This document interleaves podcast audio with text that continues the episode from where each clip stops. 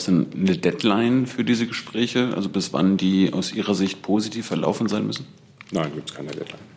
Aber man, man, kann ja jetzt nicht ewig reden. das ist richtig. Geht ja um die eigenen Truppen. Also bis Stimme ich Ihnen zu, Herr Jung. Aber, bis, ja, aber wenn man nicht ewig reden kann, gibt es eine Deadline. Nee.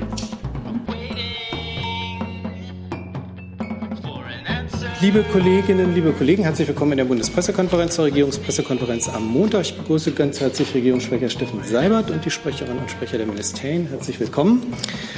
Von hier aus gibt es keine Anmerkung, wie ich sehe. Nein, dann kommen wir zu Fragen. Die erste hat Herr Wackett. Ich habe eine Frage an Herrn Seibert und ans Verteidigungsministerium. Bleibt es dabei, dass die Kanzlerin nicht noch einmal antreten will? Und ähm, steht eine Regierungsumbildung an? Und die Frage ans Verteidigungsministerium, bleibt Frau Kramp-Karrenbauer Verteidigungsministerin? Also erstens hat die Bundeskanzlerin ja äh, im Oktober 2017 als sie, nein, 2016, Entschuldigung, als sie äh, ihren Verzicht auf eine weitere Amtszeit über die vierte hinaus ähm, bekannt gab, dazu auch ganz klar gesagt, dass sie danach dann keine weiteren politischen Ämter anstrebt. Und äh, dazu gibt es nichts Neues. Äh, das ist der Stand.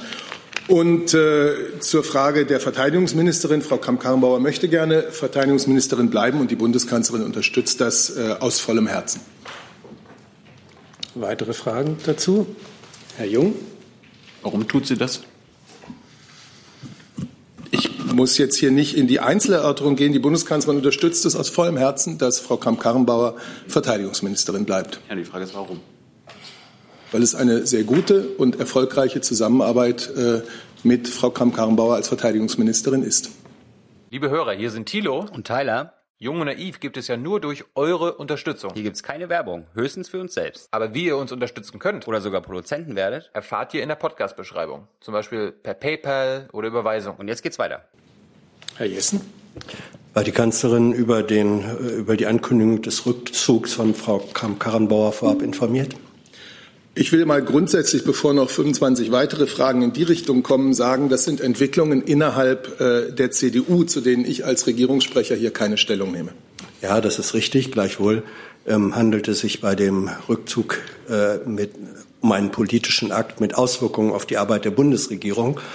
Und äh, da die Kanzlerin bei der Karriere von Frau Kramp-Karrenbauer in vielfacher Weise beschäftigt ist, ist die Frage doch legitim. Wusste sie es vorab? Weil Sie selber sagen, dass es richtig ist, dass ich als Regierungssprecher keine Stellung dazu nehme und deswegen halten wir es auch so. Herr Jung nochmal.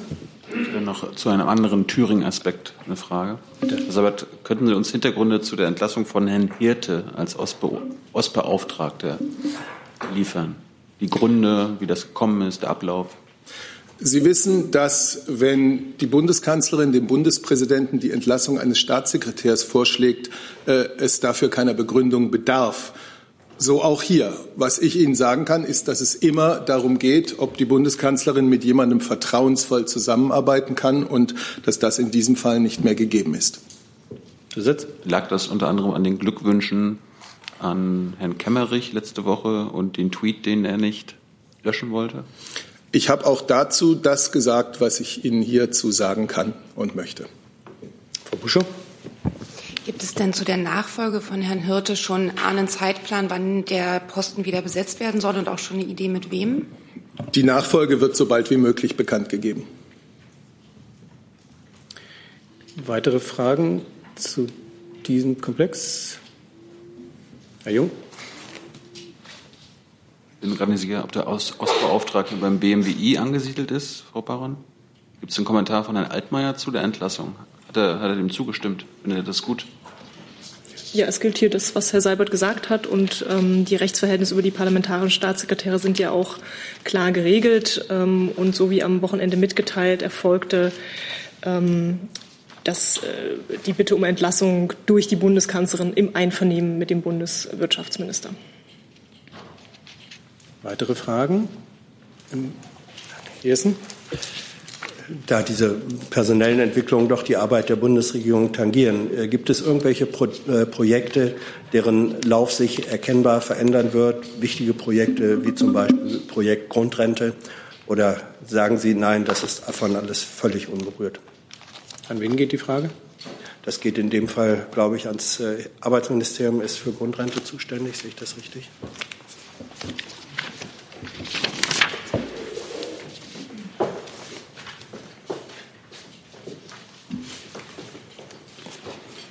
Können Sie mal kurz Ihre Frage wiederholen? Ja, die Frage ist, ob äh, ein wesentliches Projekt der Bundesregierung, nämlich Einführung der Grundrente, durch die äh, personellen Veränderungen, äh, Unklarheiten, die im Raum stehen, äh, beeinträchtigt werden. Nein, da sehe ich keine Beeinträchtigung. Danke. Herr Wackett dazu? Ja, wenn wir jetzt ganz kurz bei der Grundrente waren, würde ich doch gerne gleich nochmal nachfragen zum Thema Finanzierung. Ähm, wie ist das jetzt geplant? Ich würde, also? Ich würde einfach nochmal, gibt es jetzt zu Personalien und zu, sozusagen zu dem Link Thüringen noch Fragen? Das ist nicht der Fall, Herr Wackett, bitte. Jetzt. Okay. Nochmal Frage Finanzierung, Grundrente. Ähm, können Sie nochmal sagen, was ist jetzt genau das Konzept? Ähm, hängt es jetzt von der äh, Transaktionssteuer ab, ob sie kommt? Vielleicht. Hängt die Grundrente davon ab? Ähm, ja, also oder hat die, sich da was geändert? Die Frage hatten wir ja schon ähm, am vergangenen Freitag. Ähm, es gibt ja Gespräche zum äh, Referentenentwurf zur Grundrente. Ich bitte auch um Verständnis, dass ich hier ähm, nicht aus laufenden Beratungen äh, berichten kann, dass die Details abzuwarten bleiben. Ich kann hier schon sagen, dass sich die Koalitionspartner einig sind, dass die Grundrente am 19.02. ins Kabinett kommen soll äh, und dass der äh, Gesetzentwurf zwischen den Ressorts fertig abgestimmt ist. Aber wie gesagt, die Details bleiben bitte abzuwarten, bis das Kabinett darüber entschieden hat. Also die Finanzierung gilt als ein Detail. Die Finanzierung ist natürlich ein ganz wichtiges Detail. Aber ich bitte darum Verständnis, dass wir erst dazu sprechen können, wenn das Kabinett ähm, die Grundrente beschlossen hat. Weitere Fragen zur. Ich glaube, Herr Seibert wollte noch was dazu beitragen. Ja, nein, äh, der Kollege hat es im Grunde gesagt. Äh, die Minister Spahn und Heil haben in den vergangenen Tagen äh, einige noch ausstehende Punkte geklärt. Wir nehmen zu den internen Beratungsabläufen wie immer nicht Stellung. Und ansonsten hat er ja, was die Kabinettsbefassung betrifft, das seine gesagt. Dazu, Frau Busche? Jetzt aber nochmal nachgefragt, weil Sie jetzt 19. habe ich das richtig verstanden? Weil letzte Woche sagten Herr Heil und Herr Spahn, Sie wollen den 12. Also gilt der 19. Warum eine Woche später und reicht der Termin dann noch, um alles fristgerecht, das war ja immer das Thema, abzuwickeln? Genau, das hat äh, mit internen Terminverschiebungen zu tun. Von daher ähm, peilen wir jetzt den 19.02. an. Und ähm, ja, da sehen wir keine Gefahr, dass Grundrente weiterhin zum 01.01.2021 in Kraft treten kann. Gibt es weitere Fragen zum Thema Grundrente? Das ist nicht der Fall. Neues Thema, Herr Tofik Nier. Herr Breule, der Vorsitzende der Münchner Sicherheitskonferenz, Herr Ischinger, hat gerade bestätigt, dass am Sonntag das Außenministertreffen zum Thema Libyen äh, in München am Rande der Sicherheitskonferenz stattfinden soll. Können Sie das äh, äh, detaillieren, was das Ziel dieser Konferenz ist, des Treffens? Ja, kann ich machen. Wir hatten uns dazu auch schon ge geäußert äh, und äh, das ist sozusagen ein Treffen am Rande der Münchner Sicherheitskonferenz, keine Veranstaltung der Münchner Sicherheitskonferenz, nur damit da keine Missverständnisse aufkommen. Äh, das ist das äh, Außenministertreffen, das wir hier schon angekündigt hatten, äh, direkt nach dem äh, Berliner Gipfel. Äh, das soll den Auftakt geben für den internationalen Follow-up-Prozess. Äh, der soll anschließend in enger Taktung auf verschiedenen Ebenen, sowohl auf Hauptstadtebene als auch vor Ort, in vier verschiedenen Arbeitsgruppen äh, sich treffen. Unser Ziel ist es, das Momentum des Berliner Prozesses aufrechtzuerhalten während UNSMIL und äh, Hassan Salami weiter hart an den innerlibyschen Formaten arbeiten. Äh, wie Sie wissen, hat bis Samstag der sogenannte 5 plus 5 Ausschuss getagt. Heute trifft sich der Wirtschaftsausschuss. Muss die internationale Gemeinschaft engagiert bleiben, um in Richtung Deeskalation und Versöhnung voranzuschreiten. Wir hoffen natürlich auch sehr, dass wir in München einen Waffenstillstand und Fortschritte bei den anderen innerlibyschen Dialogformaten begrüßen können. Äh, das liegt, wie, wie vorhin schon gesagt, in den Händen von Herrn Salame, äh, nicht in unseren Händen. Äh, ähm, genau, also das ist sozusagen die, die Fortsetzung des internationalen Tracks ähm, in Sachen Frieden in Libyen. Weitere Fragen zu Libyen? Das ist nicht der Fall. Neues Thema. Kollege? Es äh, kursieren Bilder von türkischen Leopardpanzern in Idlib. Äh, meine Frage lautet dazu, gibt es oder hat die Bundesregierung irgendwelche eigenen Erkenntnisse darüber, dass die Türkei tatsächlich äh, ihre Leopardpanzer nach Syrien rübergebracht hat? Ich möchte mal annehmen, wir haben dieses Thema hier sehr, sehr häufig gehabt. Ich habe hier keinen neuen Sachstand für Sie und da würde ich Sie bemühen, bitten Sie, ähm, die Protokolle mal zu bemühen. Ich habe keinen neuen Sachstand. Ja, ich kann vielleicht höchstens noch weil wir bei dem Thema äh, sagen, dass wir die Zuspitzung der Lage in Idlib mit großer Sorge betrachten. Wir verurteilen die Offensive des Regimes auf das Schärfste und fordern eine sofortige Waffenruhe. Wir fordern alle Beteiligten auf zur Deeskalation und begrüßen in diesem Zusammenhang Gespräche, die es äh, gegeben hat und auch weiter geben soll zwischen Türkei und Russland. Höchste Priorität muss haben, eine humanitäre Katastrophe zu verhindern. Hier stehen das Assad-Regime und auch Russland in besonderer Verantwortung. Zusatz? Zusatz. Ähm, ist die HTS, also die Hayat Tahrir Asham, ein, aus deutscher Sicht ein möglicher Verhandlungspartner im Idlib-Prozess? Äh, wir verhandeln ja nicht äh, im Idlib-Prozess. Ich habe gerade schon gesagt, was uns Sorge macht, ist die Offensive des Regimes. Äh, da werden viele Hunderttausende Menschen in die Enge getrieben, ohne dass sie wissen, wohin sie weiterziehen können. Das besorgt uns sehr und wir rufen jetzt auf zu Gesprächen, um diese sich zuspitzende humanitäre Lage, die wirklich katastrophal ist, äh, zu beenden. Und das geht nicht über weitere Kämpfe. Dazu?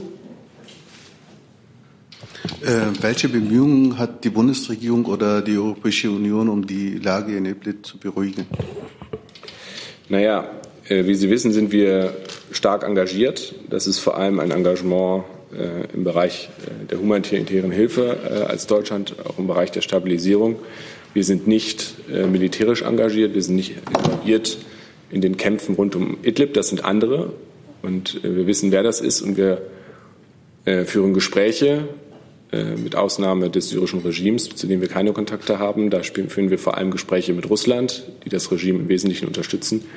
Wir führen natürlich auch Gespräche mit der türkischen Seite ähm, denn es ist klar, bei dieser Lage vor Ort geht es jetzt um die Menschen, äh, die sich in einer sehr schwierigen Lage befinden. Und diese Zuspitzung, die wir da jetzt erleben, äh, verheißt nichts Gutes. Weitere Fragen dazu? Nochmal, Herr Kollege. Herr Breul, Sie sagen, Sie führen Gespräche mit der Türkei und Russland. Führen Sie auch oder sind äh, Gespräche angedacht mit HTS? Nein. Dann kommen wir zu einem neuen Thema. Herr Kollege. Ja. Es gibt äh, Berichte darüber, dass Frankreich, Deutschland und Australien äh, den Irak darum gebeten haben, einen Zeitplan zum Abzug ihrer Truppen aus dem Irak bekannt zu geben. Äh, Frage vielleicht an Bundeswehr oder das Außenministerium. Ist Ihnen diese Nachricht bekannt und wenn ja, bitte dazu Informationen. Diese Nachricht ist mir nicht bekannt. Nein. Das Außenministerium? Nee, ist mir auch nicht bekannt. Äh, der Stand ist der, den Sie kennen. Wir führen Gespräche mit der irakischen Regierung über die Zukunft der internationalen Truppenpräsenz im Irak und diese Gespräche haben bisher noch kein Ergebnis gebracht. Nachfrage. Gibt es derzeit besondere Aktivitäten, die äh, bekannt sind in Irak seitens deutscher Truppen und deutscher Verbände? Ja, die Situation hat sich ja nicht verändert. Wir haben ja hier immer darüber berichtet, auch entsprechend der Sicherheitslage, die sich Zeit, ähm, äh, zu gewissen Zeiten dann verändert hatte. Wir führen ganz normal die Ausbildung in Erbil durch. Ähm, und äh, wir hatten jetzt vor einigen Tagen äh, Leute in Tachi vor Ort, um zu erkunden, wie sich da die Sicherheitslage jetzt entsprechend verändert hat und werden auch im üblichen Maße natürlich zuerst das Parlament und dann die Öffentlichkeit informieren. Und Sie können davon ausgehen, dass die Sicherheit unserer Frauen und Männer vor Ort uns immer dabei das Wichtigste ist. Tufik Nier dazu? Frau Rossi, es gab heute äh, irakische Medienmeldungen, wonach die Bundesrepublik einen formellen Antrag gestellt hat, an das irakische Parlament seine Truppen aus Irak abzuziehen. Können Sie diesen Bericht bestätigen? Das habe ich, glaube ich, gerade schon getan. Ich habe diese Information nicht vorliegen. Weitere Fragen dazu? Herr Jung. Herr Breuer, gibt es denn eine Deadline für diese Gespräche? Also bis wann die aus Ihrer Sicht positiv verlaufen sein müssen? Nein, gibt es keine Deadline. Aber man, man, kann ja jetzt nicht ewig reden. das ist richtig. Es geht ja um die eigenen Truppen. Also bis Stimme ich Ihnen zu, Herr Jung. Aber, bis, ja, aber wenn man nicht ewig reden kann, gibt es eine Deadline. Nee. Herr Jessen? Wir sind beim Thema Irak im etwas weiteren Sinne auch. Ich hätte eine Frage an Herrn Breul. Sind Ihnen Berichte bekannt oder haben Sie eigene Erkenntnisse darüber, dass möglicherweise der Angriff ähm, im Irak, äh, der sozusagen die weiteren äh, Ereignisse bis hin zur Tötung Soleimanis und so weiter in äh, Gang setzte, die Hinrichtung äh, ja, in Gang setzte, dass dieser Angriff möglicherweise nicht von irannahen Truppen äh, erfolgt sein soll, sondern äh, von IS-nahen oder IS-Einheiten. Haben Sie solche Informationen? Dazu liegen mir keine Informationen vor. Nein. Gehen Sie denen nach, weil das ja sozusagen das gesamte äh, Setting dieser Angelegenheit und, ähm, und Dynamik verändern würde? Ja, kann ich gerne machen. Also ich kenne auch dieses Gerücht äh, bisher nicht, aber gucken wir uns gerne an. Äh, die New York Times hat relativ ausführlich darüber berichtet, ähm, unter Hinzuziehung, glaube ich, irakischer äh, Quellen. Weitere Fragen dazu, zu dem Komplex, Herr Jung? Das ist mir gerade. Ähm, haben Sie denn schon sich vergewissert, ob äh, die Relaisstation Rammstein für den Drohnenangriff auf Herrn Soleimani äh, notwendig war? Herr Jung, äh, zu dem Thema habe ich hier wiederholt gesprochen. Auch meine, also mein Kollege und meine Kollegin haben gesprochen, dass wir dazu laufende Gespräche mit amerikanischer Seite führen und äh, dass ich da hier für Sie keinen noch, neuen Sachstand habe. Heute wird Gibt es eine Deadline für diese Gespräche oder wird man auch finden laufend statt? Hm. Dann kommen wir zu einem neuen Thema. Herr Kollege. Frage an das Auswärtige Amt und das Verteidigungsministerium. Sind im Moment weitere Evakuierungsflüge, nenne ich sie mal, aus China geplant, entweder mit der Bundesluftwaffe oder befreundeten Nationen? Dankeschön. Dann gerne was zum letzten sagen, äh, der gestern erfolgt ist. Die Luftwaffe hat äh, gestern insgesamt 37 Personen, davon 20 deutsche Staatsbürger aus äh, Großbritannien nach Berlin gebracht. Sie wurden dort übergeben im militärischen Teil des Flughafens Tegel. Die deutschen Personen ans Deutsche Rote, Kreuz und ähm, äh, die ausländischen Mitbürger sind dann entsprechend weitergeflogen. Und die Bundeswehr steht natürlich jederzeit bereit, äh, in diesem Zusammenhang Unterstützung zu leisten.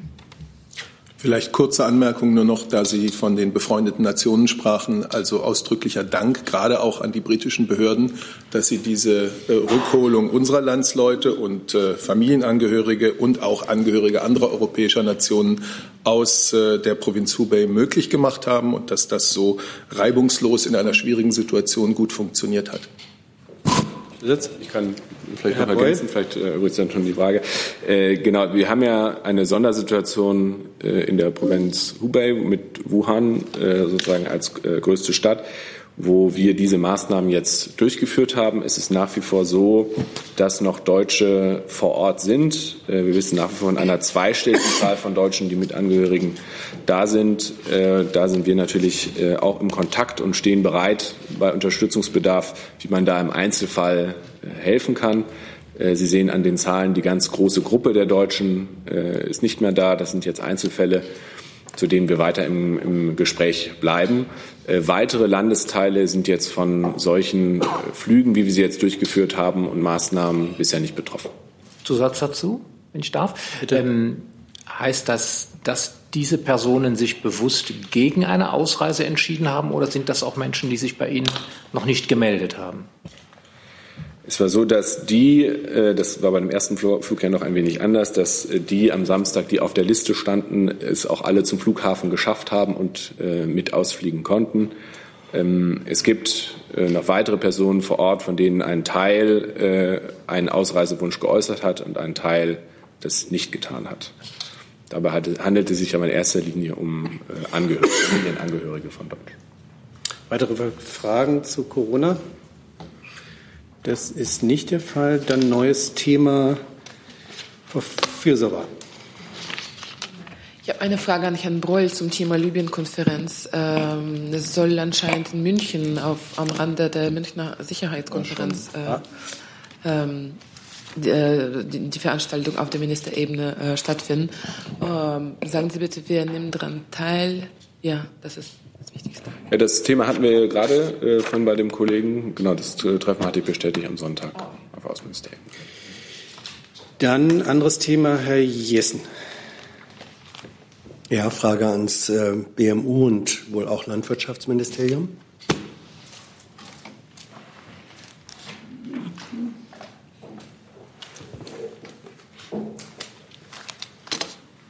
Möchten Sie nicht? Ja, Landwirtschaft.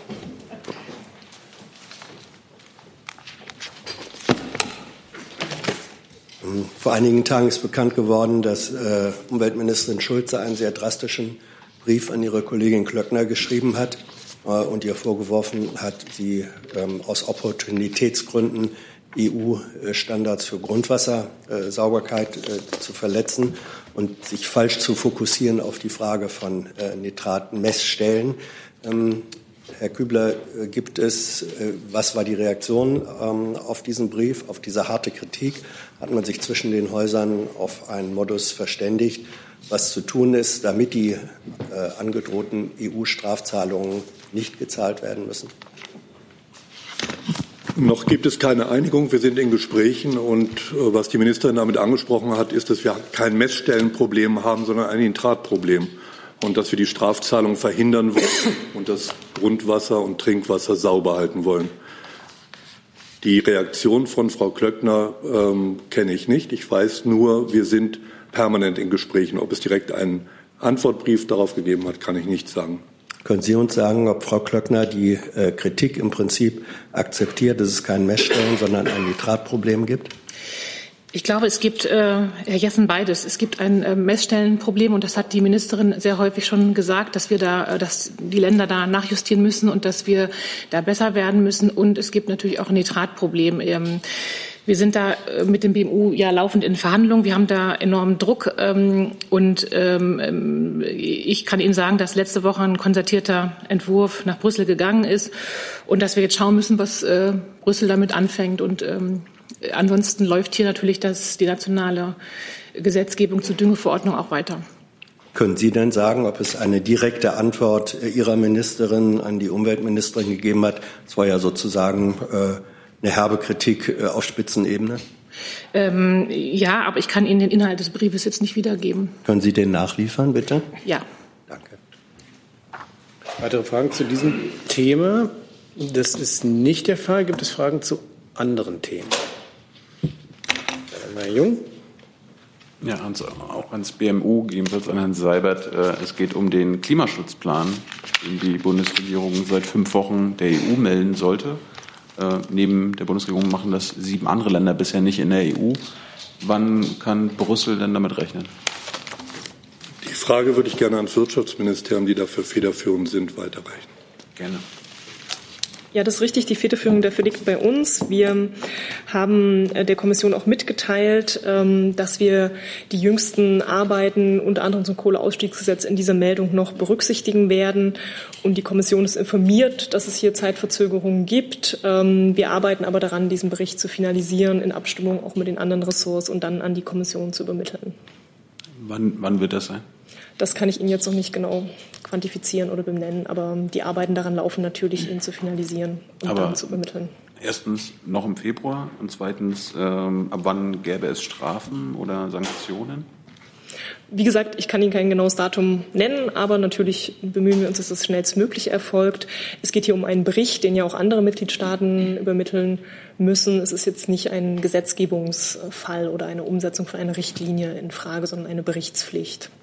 Ja, aber den, da muss man ja irgendwann die abgegeben haben. Genau, aber über Strafen ist, ist mir da nichts bekannt, dass das irgendwie in dieser Form sanktioniert sei.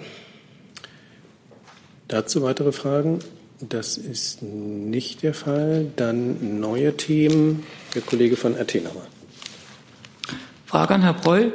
Vor ein paar Tagen hat das Auswärtige Amt äh, auf verschiedenen sozialen Netzwerken ähm, die Meldung herausgegeben, dass die Aufnahme Albaniens und Nordmazedoniens in die EU von strategischem Interesse wäre. Meine Frage dazu ist, könnten Sie uns erklären, welches äh, strategische Interesse dahinter liegt? Ja, also ich glaube, um das ausführlich zu erläutern, äh, sprengt das hier so ein bisschen den Rahmen, aber für uns ist vollkommen klar, der westliche Balkan ist ein wichtiger Teil Europas und äh, wir wollen in der Europäischen Union äh, die Integration Europas vollenden. Und wir wollen die Staaten, die interessiert sind, einer Zusammenarbeit mit der Europäischen Union an die Europäische Union zusammenführen. Äh, und ganz klar, äh, das ist natürlich wichtig zu unterstreichen, passiert das auf der Basis von den Anstrengungen der Länder auch an die EU heranzutreten, also Stichwort Reformen und Vorbereitung auf den EU-Acquis. Aber wenn das erfolgt ist, ist das unser Interesse. Das ist bekannte Position von der Bundesregierung, nicht nur vom äh, Auswärtigen Amt äh, seit langer Zeit. Äh, daran hat sich nichts geändert und das haben wir vor dem Hintergrund, dass die Europäische Kommission ja Vorschläge vorgelegt hat, wie der Erweiterungsprozess weiter modernisiert werden kann, noch einmal betont. Aber das ist keine neue Position. Zusatz? Hat äh, die französische Regierung ähm, ihre Haltung zu dieser Frage geändert mittlerweile? wie ich gerade gesagt habe, die. Achso, Entschuldigung. Nein, Entschuldigung. Ich, nee, ich wollte nur darauf hinweisen, dass die ähm, Europäische Kommission ja in der letzten Woche da ihre Vorschläge vorgelegt hat und die Gespräche über diese Vorschläge laufen jetzt. Äh, und was die Position der französischen Regierung ist, kann ich Ihnen von hier aus leider nicht verraten. Da müssten Sie bitte bei den Kollegen nachfragen. Ich wollte nur mal auf die Geografie äh, hinweisen. Wer sich die Landkarte Europas anschaut, sieht, dass die Staaten des westlichen Balkans umgeben sind von Staaten, äh, die Mitgliedstaaten der Europäischen Union sind. Auch daraus erklärt sich ja nicht nur, aber auch daraus erklärt sich ja auch das Interesse äh, der Staaten des westlichen Balkans, vieler Staaten des westlichen Balkans, diese europäische Perspektive ähm, auch zu äh, realisieren. Weitere Fragen dazu? Das ist nicht der Fall. Jung hatte noch ein neues Thema. Ans BMU, es geht um die Berichterstattung über Herrn Altmaiers ähm, Einsätzen innerhalb der EU äh, gegen neue Abgaswerte bei der Autoindustrie. Äh, setzt er sich da im Namen der Bundesregierung gegen äh, verschärfte Flottenwerte ein oder macht er das auf eigenem Ticket? Wir haben erst im letzten Jahr neue Abgaswerte bekommen. Die sind sehr ambitioniert. Die sind aus Umweltsicht zu begrüßen. Die stehen und Nachverhandlungsbedarf besteht von Seiten des Umweltministeriums hier nicht. Ja, aber wenn man ernst nimmt, was die EU-Kommission angekündigt hat mit dem Green New Deal, dann muss es ja auch neue Flottenwerte geben. Dementsprechend bin ich jetzt überrascht, dass Sie das. Nein, in diesem Zusammenhang wird der Green Deal äh, mit allen Mitgliedstaaten äh, diskutiert. Und äh, ob dazu eine weitere Verschärfung der jetzt schon sehr ambitionierten CO2-Grenzwerte sein werden für Pkw, äh, wird zu diskutieren sein. Das wird aber in einem Gesamtpaket besprochen. Vielleicht, Herr Sabat, setzt sich Herr Altmaier auch im Namen der Kanzlerin für die Autoindustrie in Brüssel ein? Ich kann da nichts dem hinzufügen, was das Umweltministerium und was möglicherweise auch das Wirtschaftsministerium dazu zu sagen hat. Ich, ich kann gerne noch mal ergänzen. Ähm, es geht ja um ein Gesamtpaket und wir haben deutlich gemacht, dass die Ausrichtung nicht nur der Energiewirtschaft, sondern auch der Wirtschaft insgesamt hin zu mehr Nachhaltigkeit und Energieeffizienz natürlich ein wichtiges Anliegen des Bundeswirtschaftsministeriums, aber auch der gesamten Bundesregierung geht. Und mit dem Green Deal soll ja ein ganzes Paket an Maßnahmen verbunden sein. Es sollen äh, stärkere Innovationsförderung erfolgen, die wir in Deutschland ja schon machen. Das Thema Batteriezellfertigung ist ja gerade in der Automobilwirtschaft da auch ein wichtiges Projekt hin eben zur Ausrichtung zu anderen Formen der Mobilität. Gleichzeitig muss man aber natürlich auch gucken, welche Branchen und Industrien sind, sind besonders betroffen und welche brauchen wir aber in Deutschland und Europa und wollen wir natürlich auch erhalten. Und wie der Kollege aus dem Umweltministerium gesagt hat, gab es bei den Flottengrenzwerten gerade jüngst ähm, erst im letzten Jahr eine, eine Verschärfung und Überarbeitung dieser Flottengrenzwerte, sodass wir hier jetzt ähm, Planungssicherheit brauchen, damit auch der Umbauprozess in, in den Wirtschaftszweigen erfolgen kann. Zusatz? Nur kurze Lernfrage. Also der Wirtschaftsminister möchte die Verbrennerautoindustrie, solange es geht, am Leben halten. Das kann ich so nicht bestätigen. Wir wollen einen Umbauprozess ermöglichen, von dem viele Branchen betroffen sind. Von der Digitalisierung ist ja die Energiewirtschaft betroffen, aber auch die Automobilindustrie. Und wir haben ja gerade erst in den letzten Wochen ein IPSAI-Projekt verabschiedet zur Batteriezellfertigung, um den Umbauprozess zu fertigen. Ein zweites folgt. Äh, beim zweiten Projekt sind 14 Mitgliedstaaten, also die Hälfte der, der EU-Mitgliedstaaten, über 50 Unternehmen beteiligt. Und das ist für uns der richtige Weg, eben diesen Umbauprozess mitzugestalten, aber gleichzeitig auch dafür zu sorgen, dass wir natürlich auch äh, künftig ähm, Automobilwirtschaft in Deutschland und Europa haben. Herr Jessen dazu? Ja, aber äh, unterm Strich ist es so, dass das, was unter dem Stichwort äh, Green Deal diskutiert wird, auch von, von der, Frau von der Leyen eingebracht ist, ähm, dass Ihr Minister möchte, dass die deutsche Automobilindustrie davon letztlich ausgenommen bleibt.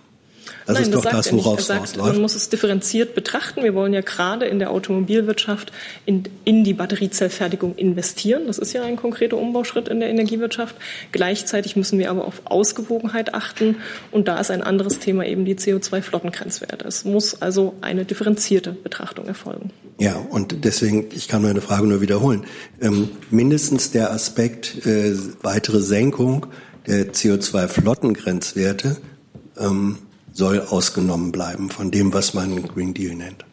Eine differenzierte Betrachtung aktuell diesen Bereich bewahren, so wie er ist, weil es eben jüngst erst eine Verschärfung der Flottengrenzwerte gab, die ja erst im letzten Jahr verabschiedet wurde. Gibt es weitere Fragen zu diesem Thema? Herr Jung? Ans Verkehrsministerium, Umweltministerium, bis wann sollen Verbrennerautos auf deutschen Straßen fahren? Gibt es da einen Plan der Bundesregierung? Um vielleicht nochmal generell das Thema nochmal aufzugreifen. Für uns ist es wichtig, dass wir Technologieoffenheit weiterhin auch ähm, betreiben. Damit ähm, haben wir nochmal diese drei verschiedenen Stränge. Einmal haben wir natürlich die batterieelektrische Mobilität, dann die Wasserstoff- und Brennstoffzellentechnologie, in Anführungszeichen auch als Verbrennertechnologie und synthetische Kraftstoffe. Das auch mit Verbrenner funktioniert. Deswegen ähm, ist es für uns wichtig, dass wir an dem jetzigen Schritt die verschiedenen Bereiche äh, vorantreiben. Wie gesagt, es ist jetzt auch die Wasserstoffstrategie auch jetzt auch vom Wirtschaftsministerium mit vorgelegt. Für uns ist es wichtig, dass wir jetzt erstmal in die Technologien hineingehen, dass man auch da jetzt Fahrzeuge entwickeln, auch auf die Straße bringen und auch somit mehr oder weniger den Verkehr nachhaltiger gestalten können. Gibt es weitere Fragen zu diesem Thema? Hey Leute, Jung und Naiv gibt es ja nur durch eure Unterstützung. Ihr könnt uns per PayPal unterstützen oder per Banküberweisung, wie ihr wollt. Ab 20 Euro werdet ihr Produzenten im Abspann einer jeden Folge und einer jeden Regierungspressekonferenz. Danke vorab. Habe ich noch andere Fragen übersehen? Neues Thema? Ich glaube, der Kollege war noch nicht ganz fertig, habe ich das Gefühl. Doch, die also, Kollegen waren fertig. Ähm, Bundespräsident Steinmeier wird im Iran nicht äh, zur Tag der Revolution äh, gratulieren und äh, US-Botschafter Richard Grenell beansprucht das äh, oder beziehungsweise diese Tatsache für sich und sagt, dass das aufgrund äh, des Drucks statt oder geschehen ist. Meine Frage lautet, wird auch äh, Außenminister Maas diesem Beispiel folgen und nicht zum Tag der Revolution gratulieren? Ja, das ist äh, auch nicht üblich, dass Außenminister zum Nationalfeiertag gratulieren. Das nimmt in der Regel das Staatsoberhaupt, also bei uns der Bundespräsident. Weitere Fragen dazu? Dann sehe ich zunächst mal keine weiteren Fragen. Dann bedanke ich mich ganz herzlich und schließe die Pressekonferenz. Danke auch.